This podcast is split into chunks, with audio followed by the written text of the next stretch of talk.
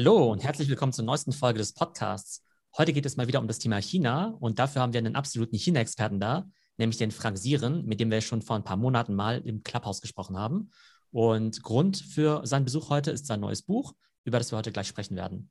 Hallo Frank, wie geht's dir? Eigentlich ganz gut, bis auf dass ich nicht nach Deutschland fahren kann, weil wenn ich zurück will nach China, dann muss ich drei Wochen in Quarantäne und zwar in ein Hotel, das der Staat aussucht. Da kann man mal Glück haben und mal auch nicht. Und deswegen ist es sicherer im Moment in China zu bleiben, äh, zumal es ja hier kaum noch Quarantänefälle gibt. Also es ist täglich im einstelligen Bereich, mal äh, fünf, mal sieben, mal acht Fälle.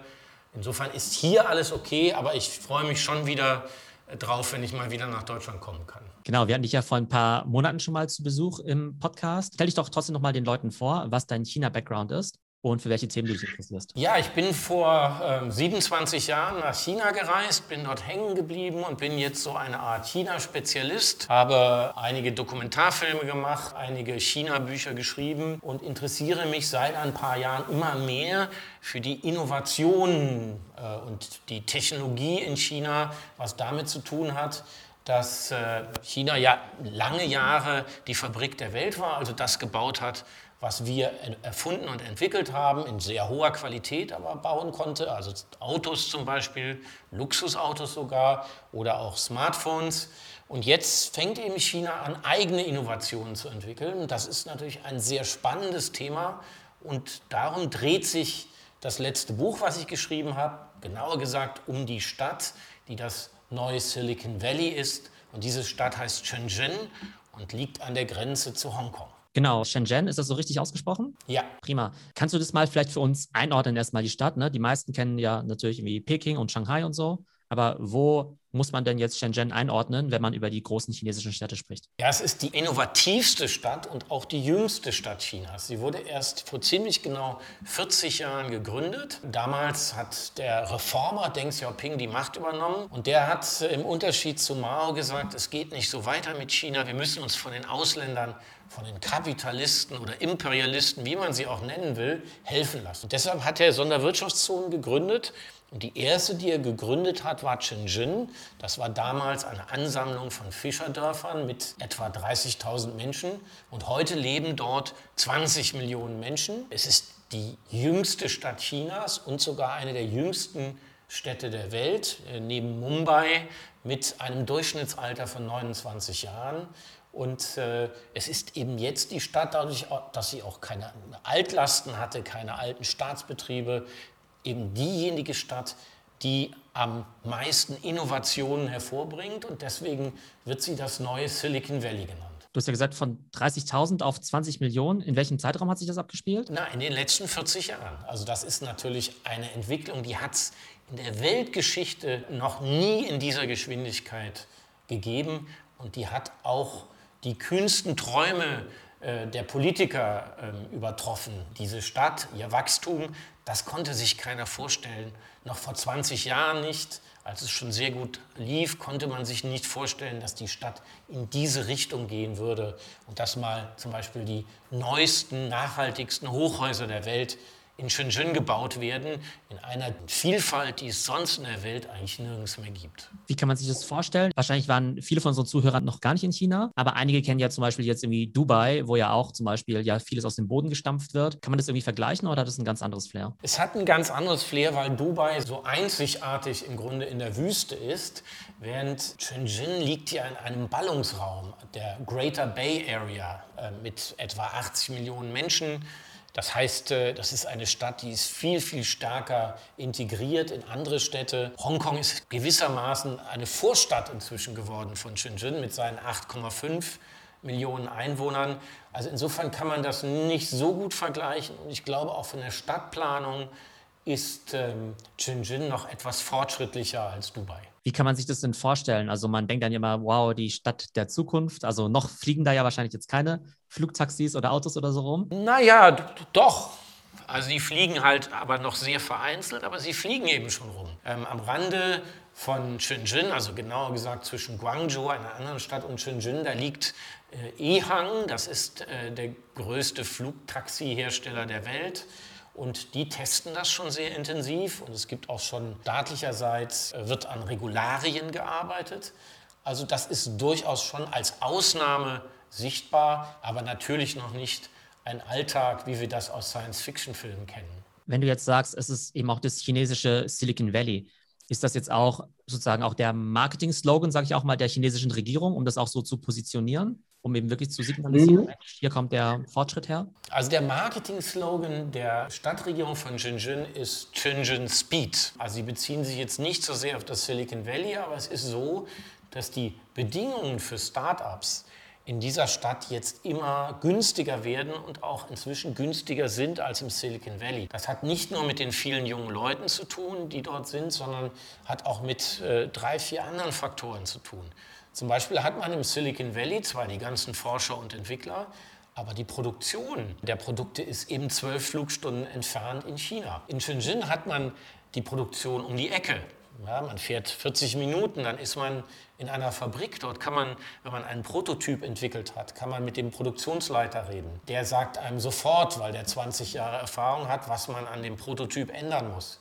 Und das beschleunigt die Entwicklung natürlich. Hinzu kommt, es ist sehr, sehr viel Geld da. Dadurch, dass China mit 6% wächst, also im Aufbruch, im Aufschwung ist, sitzt die Geldschatulle sozusagen, der Geldbeutel locker. Und es ist relativ einfach, an Geld zu kommen, was aber auch damit zu tun hat, dass in Hongkong eines der größten Finance Centers in Asien ist. Im Silicon Valley ist das auch wieder anders. Da ist die Wall Street vier, fünf Flugstunden entfernt und zwei, äh, drei Zeitzonen auseinander. Auch da ist die räumliche Distanz dann eben so, dass die Dinge länger dauern. Und in China kommt noch ein weiterer günstiger Faktor hinzu. Diese aufstrebende Gesellschaft hat natürlich viel mehr junge, hungrige Konsumenten, Menschen, die offen sind für neue Technologien.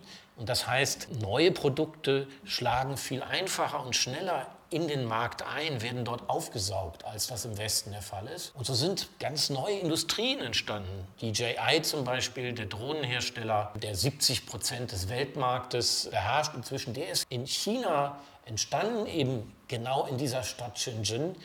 Und genau aus diesen Faktoren, die ich eben genannt habe, war es möglich, für dieses Unternehmen so schnell zu wachsen. Und jetzt hast du ja eben die Produktion erwähnt und eben auch diesen Drohnenhersteller DJI. Würdest du dann sagen, dass Shenzhen jetzt vor allem auch so eine Art Hardware- und Consumer Electronics Mecca ist? Und würdest du sagen, so spezielle ja, Cluster, dass du sagst, naja gut, der eine Standort, der steht eher für Software, der andere eher für E-Commerce, der andere eher wieder für Consumer Electronics? Also sicherlich der Startpunkt der Innovation war eher die Hardware-Innovation. Aber inzwischen verschiebt sich das und die Software-Innovationen kommen hinzu. Zum Beispiel ist Shenzhen auch die Welthauptstadt für 5G. Das von Huawei in dieser Qualität, in diesem Preis-Leistungs-Verhältnis in Shenzhen entwickelt wurde.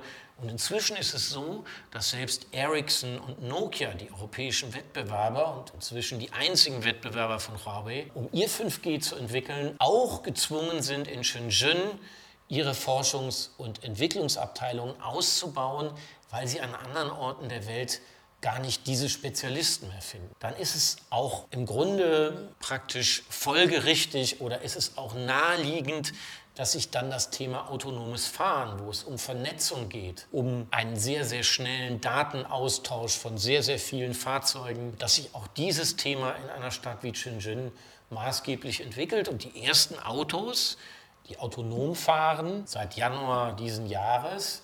Das sind die Taxis von AutoX äh, und die fahren eben in Shenzhen. Es sind bisher nur 25 Fahrzeuge, aber immerhin, die fahren ohne Sicherheitsfahrer und ohne zentrale Steuerung alleine in einem Bereich der Stadt umher. Und ist Auto X dann eher so eine Art ähm, chinesischer Tesla oder eher eine Art Fahrservice wie so ein Uber? Ja, also Auto X ist eigentlich nicht wie Tesla, weil die stellen gar keine Autos her, sondern das ist im Grunde wie Intel, das ist ein Softwareunternehmen. Und zwar ein Softwareunternehmen, das sich viel stärker als die Wettbewerber auf Kameras äh, konzentriert und die Bilder der Kameras in einer im Grunde 3D-KI-Software dann äh, zu Daten verarbeitet, mit denen das Auto verlässlich fahren kann. Das heißt, AutoX stellt gar keine eigenen Autos her. Ähnlich ist das bei Huawei. Die haben auch ein komplettes System für autonomes Fahren gerade auf den Markt gebracht. Auch die stellen keine Autos her, sondern liefern das System fix und fertig für die Autohersteller und dann steht irgendwo klein auf dem Kühlergrill drauf, dass da die Software von AutoX oder von Huawei drin ist. Genau, jetzt hast du ja vorhin schon ein paar Companies erwähnt. Was sind denn so die, weiß nicht, drei bis fünf Companies aus Shenzhen, die man kennen sollte? Ja, also auf jeden Fall sollte man kennen BYD. Das ist einer der größten E-Auto-Hersteller und gleichzeitig einer der größten Batteriehersteller und damit eine einmalige Kombination weltweit. Dieser Autohersteller kommt von der Batterie her. Sie haben angefangen mit Laptop-Batterien und haben dann sozusagen die Autos dazugenommen und stellen eben jetzt sehr, sehr preisgünstige und sehr sichere Batterien her, die nicht mehr so leicht explodieren können. Das nennen die die Blade-Technologie und haben sich seit äh, einiger Zeit dann auch international Designer geholt. Äh, der Chef des Designs bei BYD ist Wolfgang Egger, den manche vielleicht kennen. Der hat nämlich den Q7 bei Audi entwickelt und ist einer der führenden Autodesigner der Welt und der arbeitet jetzt für BYD. Die muss man sich merken, weil in dieser Kombination aus gutem Design und Batterien und sehr effizienter Vernetzung ist das ein Auto, mit dem man sehr bald auch auf dem europäischen Markt rechnen kann und unter Umständen dann ein Auto bekommt zu einem günstigeren Preis, als das die deutschen Hersteller auf dem äh, Markt anbieten können. Eine andere wichtige Firma ist Tencent. Das ist der größte Gaming Produzent der Welt und auch ähm, die Muttergesellschaft von einer der wichtigsten Social-Media-Plattformen, nämlich äh, WeChat. Jetzt eher äh, bekannt in China, aber dort haben äh, die über eine Milliarde User und es breitet sich auch immer mehr international aus. Also das ist ein ganz, ganz wichtiger Player in diesem Bereich. Dann Huawei habe ich schon erwähnt, ist im Bereich der Telekommunikation inzwischen einer der wichtigsten Player der Welt. Und dann gibt es natürlich viele kleinere Unternehmen noch, Royole, nicht so bekannt, aber die haben den Bildschirm erfunden, den man falten kann sozusagen. Es gibt ja jetzt einige Produkte großer Hersteller, wo man sozusagen das Smartphone auffalten kann und dann hat man einen Bildschirm ohne einen Knick in der Mitte. Diese Technologie kommt von Royole. Die machen auch inzwischen ganz, ganz dünne, papierartige Bildschirme, auf denen man Fernsehen gucken kann und kann aber gleichzeitig durchschauen. Das sind so neue Player und natürlich DJI, die habe ich schon erwähnt. Insofern wird es sehr spannend zu sehen, in welche Richtung diese Unternehmen die äh, globalen Technologien entwickeln und vor allem, wer da jetzt noch nachkommt, wer jetzt noch gar nicht so groß ist und noch gar nicht so sichtbar ist. Ja, jetzt hast du ja schon gesagt, dass die Stadt natürlich technisch hochentwickelt ist, das Ganze auch sehr futuristisch ist. Und Teil davon ist ja eben auch die Überwachung. Ich glaube, du hast ja extra ein Kapitel in deinem Buch dem Thema gewidmet. Wenn du uns vielleicht was darüber sagen könntest, einmal, wie man sich diese Art von ja, Überwachung vorstellen kann und dann vielleicht noch so ein bisschen die vielleicht die verschiedenen Perspektiven vielleicht von einem Westler und vielleicht von den Chinesen, weil wir Deutsche dann vielleicht ja immer erstmal an äh, totalitären Überwachungsstaat ja. und irgendwie dystopische Gesellschaft denken und ob ne, Chinesen das irgendwie ähnlich sehen oder da vielleicht ein bisschen entspannter sind. Ja, also es ist ja so bei Technologie, alle Technologie hat große Vorteile und große Nachteile. Das Problem ist, man kann das sozusagen kaum auseinanderhalten. Wenn ich natürlich autonomes Fahren propagiere, dann sammle ich natürlich Daten über die Fahrer. Ähm, die kann ich benutzen, oder über die Autos und ihre Fahrer, die kann ich benutzen, um den Verkehr besser zu regeln oder um die Wünsche und Bedürfnisse der Fahrer ähm, besser zu versorgen. Aber ich kann sie natürlich auch benutzen, um Menschen zu überwachen, um politisch unliebsame Menschen zu überwachen. Das ist immer beides möglich. Und äh, ähm, das ist halt die Schwierigkeit oder der Nachteil dieser technologischen Entwicklung, und das gilt natürlich nicht nur fürs autonome Fahren, sondern das gilt für Spracherkennung, für ähm, Gesichtserkennung, für alle diese Themen, die eigentlich unser Leben leichter machen, weil man sich zum Beispiel äh, jetzt in China in unterschiedlichen Dialekten unterhalten kann und es trotzdem in einer Schriftsprache verschriftlicht werden kann. Oder bei Gesichtserkennung, weil ich einfach in ein Restaurant gehen kann und gar kein Smartphone mehr mitnehmen muss ähm, und einfach mit meinem Gesicht bezahlen kann. Aber ich kann natürlich auch damit Leute überwachen und zwar lückenlos in einer Stadt. Ähm, Shenzhen ist eine der Städte der Welt mit den meisten Kameras. Das heißt, es ist außerhalb der eigenen Wohnung kaum möglich, ohne sich zu bewegen, ohne dass eine Kamera einen sieht. Also wenn du jetzt äh, als hier Westler, der schon länger dort lebt, als Frank Sieren, jetzt irgendwie bei Rot über die Ampel läuft oder jetzt eine, weiß nicht, einer alten Frau die Handtasche klauen würdest, ja? Müsstest du davon ausgehen, dann sofort erwischt zu werden? Wenn ich die Handtasche der Frau klaue, ist das ziemlich wahrscheinlich, dass ich dann sehr schnell verfolgt werde. Bei Rot über die Ampel kann es auch sein, dass es dann einfach automatisch zwei Punkte gibt auf meiner Verkehrssünderkartei und ich gar nicht benachrichtigt werde und ich dann im Internet nachgucken muss, wie viele Punkte ich habe. Das gilt jetzt eher für Autofahrer als für Fußgänger. Bei Fußgängern hat man dann schon ausprobiert, dass man äh, über Gesichtserkennung die Leute, die bei Rot über die Straße gehen, dann auf einer großen Leinwand erscheinen lässt mit vollem Namen und die dann da eine Weile sozusagen am Pranger stehen, aber davon ist man wieder abgekommen. Aber bei Straftaten, also Diebstahl, Raub und so, ist es sehr wahrscheinlich, ähm, dass man mich findet über diese Kameras. Und deswegen, und das ist wiederum der Vorteil, ist eine Stadt wie Shenzhen natürlich sehr sicher. Ich kann zu jeder Zeit, zu jeder Tages- und Nachtzeit, auch als Frau, eigentlich in jeder Ecke der Stadt herumlaufen, ohne Angst haben zu müssen. Und das ist halt das große Problem. Es gibt eben sozusagen immer beides. Es gibt die Sicherheit auf der einen Seite und die Überwachung auf der anderen Seite. Den Chinesen ist derzeit die Sicherheit wichtiger als der Datenschutz. Das ist übrigens auch in Europa nicht einheitlich, äh, diese Balance. Wenn wir in Deutschland eher zum Datenschutz neigen, neigen die Engländer zum Beispiel eher dazu, äh, ähm, mehr Kameras in den Städten zu haben. Und deswegen ist London die einzige Stadt unter den zehn Städten der Welt mit den meisten Kameras, die nicht in China liegen. Das heißt, das hat mit historischen Erfahrungen zu tun. Ähm, London hat sehr, sehr viel mehr Probleme mit Terrorismus, mit Terrorakten gehabt. Insofern ist das Bedürfnis viel größer, da Sicherheit herzustellen. Wir in Deutschland wir haben eher die Erfahrungen mit Datenmissbrauch im Dritten Reich, aber auch in der DDR. Und deswegen ist uns die Datensicherheit wichtiger. Und das kann sich in China auch mit der Zeit verschieben. Also das ist nicht in Stein gemeißelt. Aber erst einmal ist den Menschen in China ähm, die Sicherheit wichtiger als der Datenschutz. Jetzt haben wir ja über das Thema Kameras gesprochen. Wie ist es denn mit ja. Audio- oder Internetüberwachung? Also wenn du jetzt was mhm. besonders Aufrührerisches sagen würdest in unserem Podcast, da würdest du auch nicht davon ausgehen, dass da jemand mithört, oder? Nein, das ist natürlich etwas komplizierter, weil es ja unmöglich ist, diese ganzen Gespräche mitzuhören und auszuwerten. Also es ist theoretisch denkbar, auch über Software, die Stichworte erkennt, aber es sind zu viele Informationen, Gespräche, die da durch die Social Media fließen.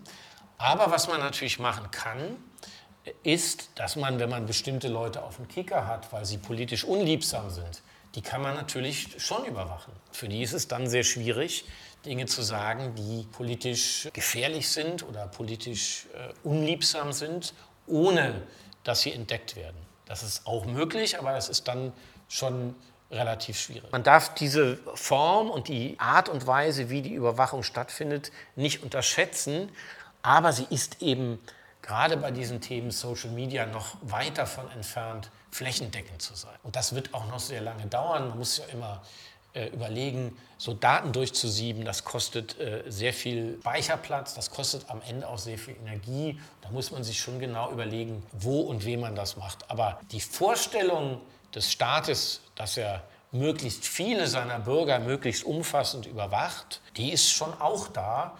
Und die technologische Entwicklung geht eben auch deshalb in diese Richtung, aber eben nur auch weil man diese ganzen Technologien auch für andere Dinge nutzen kann. Und deswegen ist es so wichtig, dass wir uns so früh wie möglich mit den neuen Technologien auseinandersetzen, mit 5G, autonomem Fahren, Spracherkennung und anderen Dingen, die aus China kommen, damit wir sie sozusagen an unsere Wertesysteme, an unsere Vorstellungen von Datenschutz anpassen können. Vielleicht noch zum Thema Social Media Überwachung in Anführungszeichen. Würdest du sagen, dass wenn die Chinesen sich jetzt über WeChat schreiben, dass sie davon ausgehen, dass das mitgelesen wird, beziehungsweise wenn sie jetzt eben auch was bezahlen über Alipay oder WeChat Pay, dass sie da aufpassen sollten, nichts äh, Verbotenes zu kaufen, weil das eigentlich relativ transparent ist. Also wovon muss der Chinese ausgehen, was sozusagen von ihm alles getrackt wird? Also da muss man natürlich generell davon ausgehen, dass diese Daten irgendwie beim Staat landen. Nun ist es aber so, dass es so viele Daten gibt und so viele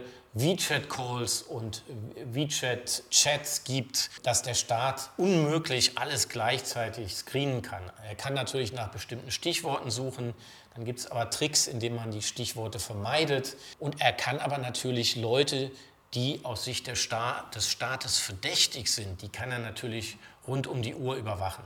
Also es ist theoretisch denkbar und viele Chinesen sind darauf eingestellt. In der Praxis muss man aber immer sagen, die Datenmengen, äh, äh, die da durchgeschaufelt werden müssen, schaffen natürlich auch ein bisschen Freiraum und ein bisschen Spielraum.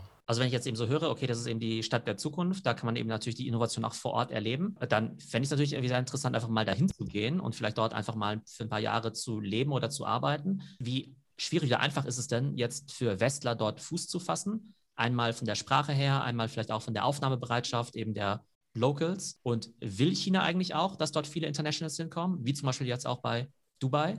Oder sagen die eigentlich, nee, wir haben eigentlich genug Ressourcen und bauen uns einfach so unseren eigenen ähm, Standort auf? Also sie wollen natürlich Ausländer haben, aber sie wollen keine Ausländer haben, die dort herumlungern und in Cafés sitzen, sondern sie wollen natürlich Spezialisten haben. Sie wollen Entwickler haben, sie wollen Leute haben, die Startups aufbauen. Die sind herzlich willkommen, denen wird auch geholfen. Die bekommen auch Steuererleichterungen, die bekommen Hilfe, wenn es darum geht, eine Wohnung zu finden. Ähm, und zum Beispiel ist der Sozialwohnungsbau in Shenzhen so geregelt, dass eben nicht nur sozial Schwache eine Wohnung bekommen, die ganz einfache Jobs haben, die vielleicht nicht so gut ausgebildet sind, sondern eben auch ganz junge hoch ausgebildete Fachkräfte bekommen dann Wohnungen, die subventioniert sind, damit sie in dieser Stadt Fuß fassen können. Also insofern ist schon eine Offenheit da. Es wird auch immer mehr Englisch gesprochen, aber das muss man auch ganz klar sagen, Shenzhen ist noch weit davon entfernt, eine so internationale Stadt zu sein wie New York oder London. Dazu ist der Anteil der Ausländer noch zu gering, aber ich glaube, das wird sukzessive kommen und alleine äh, in diesem Jahr werden zehn neue internationale Schulen in der Greater Bay Area, also in der Region um Shenzhen und in Shenzhen aufmachen. Und daran sieht man, in welche Richtung die Entwicklung geht. Die Chinesen haben schon genau verstanden, dass sie Innovationen nur in internationaler Zusammenarbeit hinkriegen und nicht ganz alleine. Jetzt hast du ja das Wort Englisch erwähnt. Wenn ich jetzt einen, ich sag mal, durchschnittlich äh, gut gebildeten 20-Jährigen in China treffe, wie gut kann der Englisch? Das kann man in so äh, pauschal nicht beantworten. Das ist natürlich die Frage, ob der ganz äh, im Westen lebt oder ob der in, in, in der Stadt lebt. Das ist die Frage, welche Ausbildung er hat. Ich sage mal, im Innovationsbereich, in der Hightech-Industrie ist die Wahrscheinlichkeit schon relativ hoch, dass junge Chinesen dann ein bisschen Englisch können. Aber es ist noch nicht sozusagen äh, so, dass man sagen kann, jeder kann das eigentlich und man muss äh, überhaupt nicht drüber nachdenken, so wie das in einer Stadt äh, wie Hongkong wäre oder in Singapur. Ah, okay, ich hätte jetzt eigentlich gedacht, dass jetzt zumindest für die ähm, Familien, die die finanziellen Mittel haben, dass das eigentlich eine sehr hohe Priorität sein müsste, dass die Kinder schon sehr, sehr früh dann eben auch Englisch lernen. Ja, aber da muss man auch sagen, dass das wirklich in großem Stil erst seit so zehn Jahren geht und dass die vielleicht jetzt gar noch gar nicht ihre Schule zu Ende haben. Also diese Generation, die jetzt sozusagen Abitur macht, bei denen können relativ viele Englisch schon, aber die, bei den 25-Jährigen ist das schon auch ein bisschen anders. Und da sind eben diese fünf oder zehn Jahre sind ein großer Unterschied. Was ich jetzt spannend finde, wenn man jetzt Big Picture auf China drauf schaut. Also ich glaube, wir beide finden das Land ja eben sehr spannend. Du natürlich, weil du da jetzt seit Jahrzehnten lebst. Ich eher als Beobachter aus dem Westen und interessiere mich auch immer für die ganze Digitalisierung dort und für die ganzen Social Media und Commerce Trends. Und da gibt es natürlich immer viele Punkte, die wir wahrscheinlich sehr positiv finden, die wir auch als sehr innovativ erachten. Und dann wieder auch Themen, wo wir sagen, okay, das ähm, ja, können wir uns vielleicht für unsere Gesellschaft eben nicht vorstellen. Trotzdem finde ich es schade so ein bisschen, dass das Bild, zum Beispiel auch der Deutschen von China, immer überwiegend negativ geprägt ist. Also klar gibt es berechtigte Kritikpunkte, aber wenn du mich jetzt fragen würdest, dann würde ich sagen, gefühlt, ja, 90 Prozent der Gefühle sind eher negativ. Und ich finde es auch für die deutsche Gesellschaft eigentlich schade, weil aus meiner Sicht wäre das ja doch ein toller Partner, mit dem man Forschungskooperationen, Wirtschaftskooperationen, ähm, was ich kulturellen Austausch betreiben sollte. Vielleicht erstmal dazu, wie, wie siehst du das Thema China-Bild in Deutschland und warum gibt es eigentlich nicht so eine enge Kooperation zwischen beiden Ländern, die ja eigentlich sehr gut voneinander profitieren könnten? Ja, also erstmal ist es so, dass es eigentlich in der Geschichte ziemlich normal ist, dass die etablierten Staaten erst einmal versuchen, sozusagen die, die Aufsteiger herunterzuputzen. Also das ist gar nicht so ungewöhnlich. Das war sogar im 19. Jahrhundert so innerhalb der Nationalstaaten, als die Bürger gesagt haben, äh, wir wollen uns nicht mehr äh, vom Adel herumkommandieren lassen, der Adel soll nicht mehr bestimmen, was die Spielregeln sind.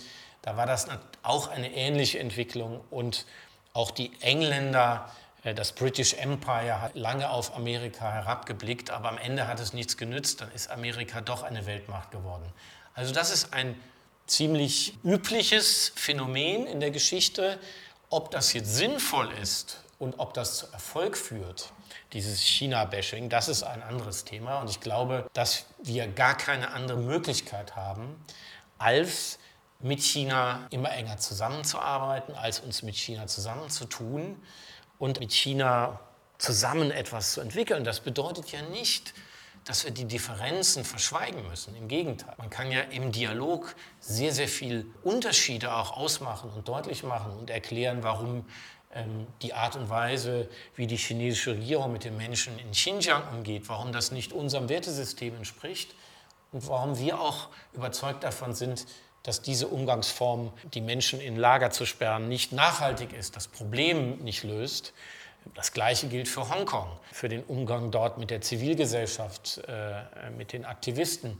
Dass man die einsperrt, äh, schafft kurzfristig Ruhe, aber langfristig löst es die Probleme der Stadt nicht und äh, vor allem die sozialen Probleme, die ja doch immer deutlicher werden und daran bestehen, dass die Menschen keine Wohnung mehr finden, junge Menschen heiraten können, keine Wohnung finden, es gibt nicht mehr genug Jobs und so weiter und so fort. Und man will halt politisch selber mitbestimmen. Ich glaube, solche Themen kann man viel besser im Dialog miteinander besprechen, als wenn man jetzt anfängt, sich gegeneinander mit Sanktionen zu überziehen da haben wir ja schon festgestellt, das hat bei Iran nicht funktioniert und hat bei Russland nicht funktioniert. Ich glaube, das ist ein veraltetes politisches Mittel. Was mich aber doch wundert, jetzt aus der chinesischen Perspektive heraus, die sind ja eigentlich doch relativ clever und planen ja auch langfristig. Die müssen sich ja auch, sagen wir mal, der negativen Folgen von diesem Image bewusst sein. Irgendwie ist es dann ja eine gewisse Abwägung, dass sie sagen, wir wollen innenpolitisch vielleicht gewisse Sachen durchsetzen. Das ist sozusagen der Pluspunkt aus ihrer Sicht. Aber nach außen hin kostet es natürlich sehr, sehr viel Sympathie. Denken die auch so drüber nach oder sagen sie erstmal, nee, was das Ausland über uns denkt, ist eigentlich Schnuppe. Wir wollen einfach nur innenpolitisch Stabilität schaffen, wie auch immer man das ja eben definieren möchte.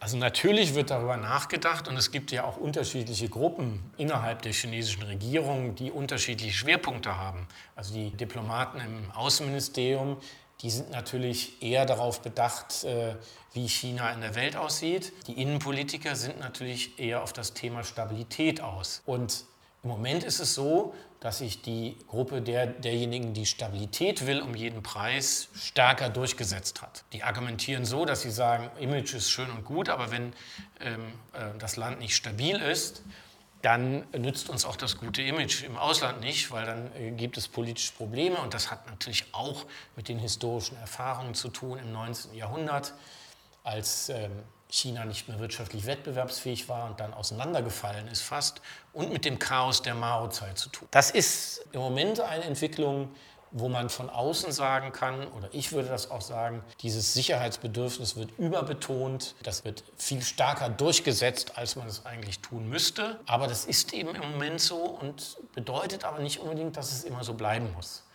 Ähm, das verändert sich auch immer wieder und ich habe es zum Beispiel erlebt, beim Umweltbewusstsein, als ich nach China kam, hat sich niemand für saubere Umwelt interessiert.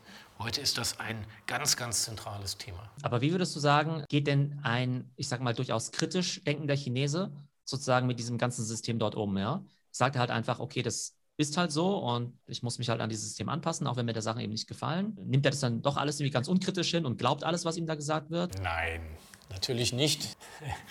Auch das Wort innerer Widerstand ist fast zu viel. Man versucht halt, dann an den Stellen, wenn ich jetzt mal von der Mehrheit spreche und nicht von einer kleinen Gruppe von Dissidenten oder von Menschen, die sich über gar nichts Gedanken machen, sondern einfach nur konsumieren und essen, wenn man von der Gruppe da, da, dazwischen spricht, dann sind das Menschen, die natürlich die Schwachstellen sehen und natürlich die Nachteile sehen und dann aber versuchen, innerhalb der Umstände sozusagen das Beste daraus zu machen. Dann zu schauen, wo gibt es Nischen, wo kann man sozusagen die eigenen Vorstellungen eher verwirklicht. Und dann gibt es eben plötzlich Demonstrationen zu einer Müllverbrennungsanlage. Das bedeutet eben dann noch nicht, dass man eine, eine eigene Partei gründen kann, aber es bedeutet dann plötzlich, dass an, dem, an der Stelle der Staat nachgeben muss, die Müllverbrennungsanlage nicht gebaut worden ist und, äh, wie das in Shenzhen der Fall war, dass auch die gesetzlichen Spielräume für die, diese Umweltbewegung vergrößert werden. Man kann also jetzt als Umweltbürgerinitiative selber klagen, man kann Geld einsammeln. Früher durften nur Einzelpersonen klagen und mussten ihr eigenes Geld in die Hand nehmen, da war die Hürde natürlich höher. Und so bewegen sich die Dinge aus unserer Sicht viel zu langsam, aber dann doch in die richtige Richtung. Und es ist so ein bisschen wie bei Tom und Jerry. Die Maus hat dann auch schon eine Chance an einer Stelle zu gewinnen gegenüber der dann doch etwas unwendigeren Katze. Kommen wir nochmal kurz zurück zum Thema Technologieunternehmen in China. Es wird ja auch immer viel über dieses Thema 996 geredet, das ja, so heißt, so sagt ja der Mythos, ja rund um die Uhr gearbeitet wird oder mal zumindest von 9 Uhr morgens bis 9 Uhr abends, äh, sechs Tage die Woche. Und da hört man ja immer Verschiedenes. Da wird ja einerseits gesagt, ja, das ist irgendwie ganz normal.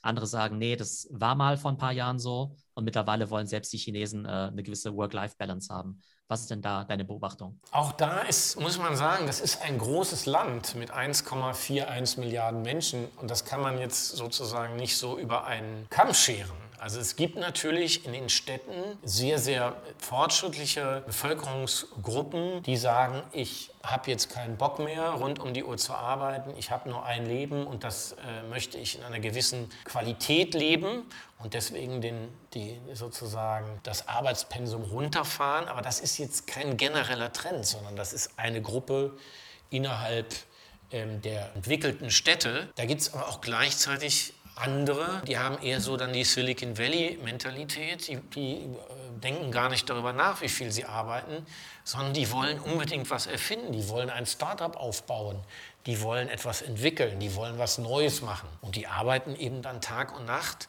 und schlafen auf der Couch, arbeiten dann sofort weiter.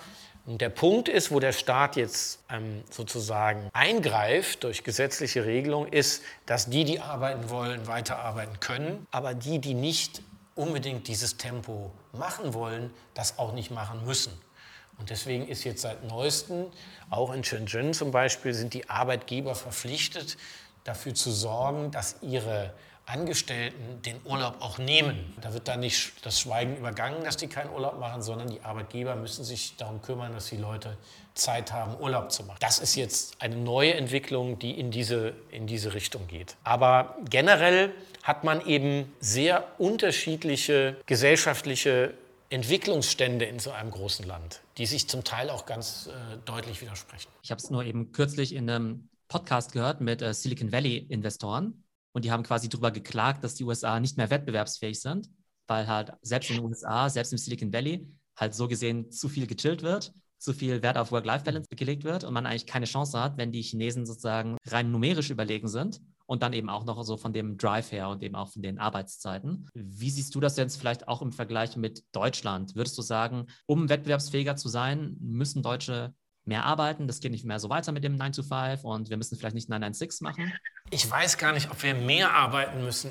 Ich würde ja fast sagen, wir müssen riskanter arbeiten. Das heißt, wir müssen wieder äh, mehr in den freien Raum spielen, neue Sachen ausprobieren. Wir brauchen eine viel ausgeprägtere Start-up-Kultur. Es muss nicht schlimm sein, wenn man einen Fehler macht. Wenn man auf die Nase fällt, muss man wissen, warum und dann muss es weitergehen, weil man daraus gelernt hat. Ich glaube, das haben wir so ein bisschen verlernt und sind da zu sehr in die Komfortzone äh, geraten.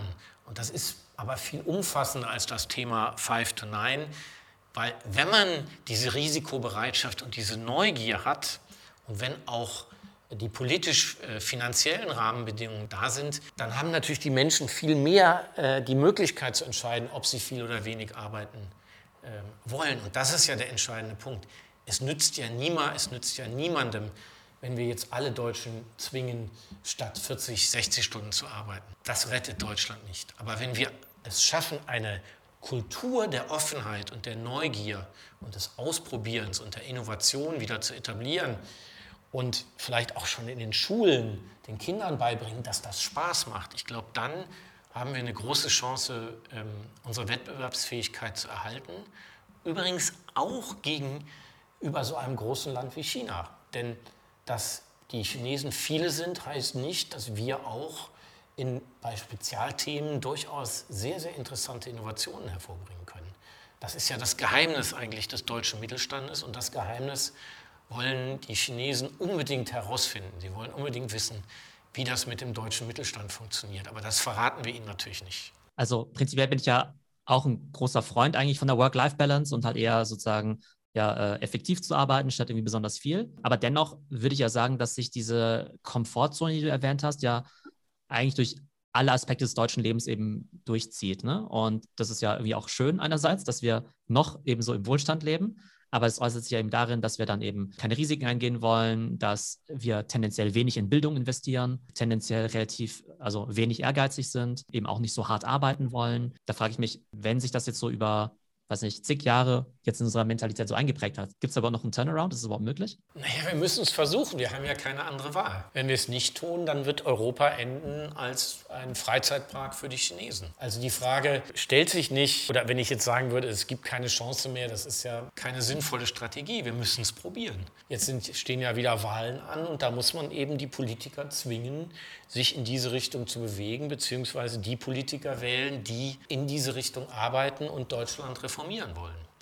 Eine andere Möglichkeit gibt es nicht. Äh, es ist, ich würde nicht sagen, dass es schon zu spät ist, aber es wird höchste Zeit, weil unsere Wettbewerber werden immer stärker und einer dieser Wettbewerber ist China und gleichzeitig sind ja die Vereinigten Staaten noch immer ein Wettbewerber, was, wenn es um Innovationen geht.